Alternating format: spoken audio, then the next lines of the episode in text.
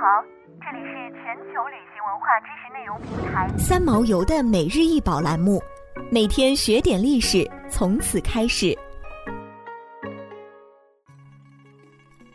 每天学点历史，从每日一宝开始。今天给大家介绍的是尼禄皇帝青铜头像。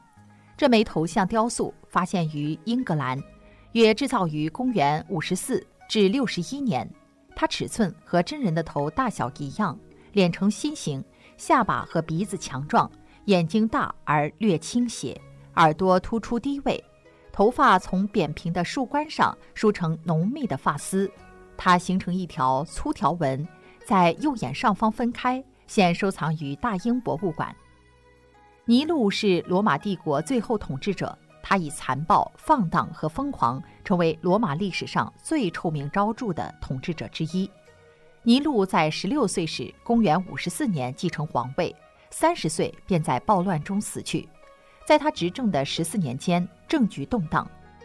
考古文物的同时，考古学家在罗马发现了许多涂鸦。尼禄这个名字是在城墙上最常见的涂鸦。比朱里亚、克劳迪王朝的其他皇帝和此后的弗拉维王朝都多。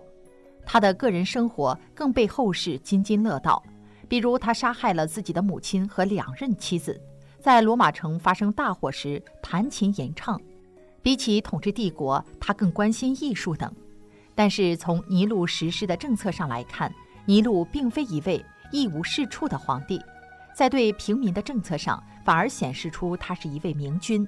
他发明了对付伪造遗嘱的办法，限制诉讼案例辩护报酬的上限，用来防止权贵借着法律对平民施以的不平等剥削。他降低了许多间接税的税负，并公开政府的税收记录，以防止官员贪污舞弊。尼禄压低粮食价格，让贫穷的罗马公民也能够得以温饱。罗马帝国历史的编写者多为上层阶级。或许正是因为尼禄得罪了罗马的贵族，导致后世多以负面评价去看待这位皇帝。这枚头像应该是尼禄真人大小青铜雕像的一部分。当时将君主的雕像伫立在其统治疆域内，是罗马权力的标志。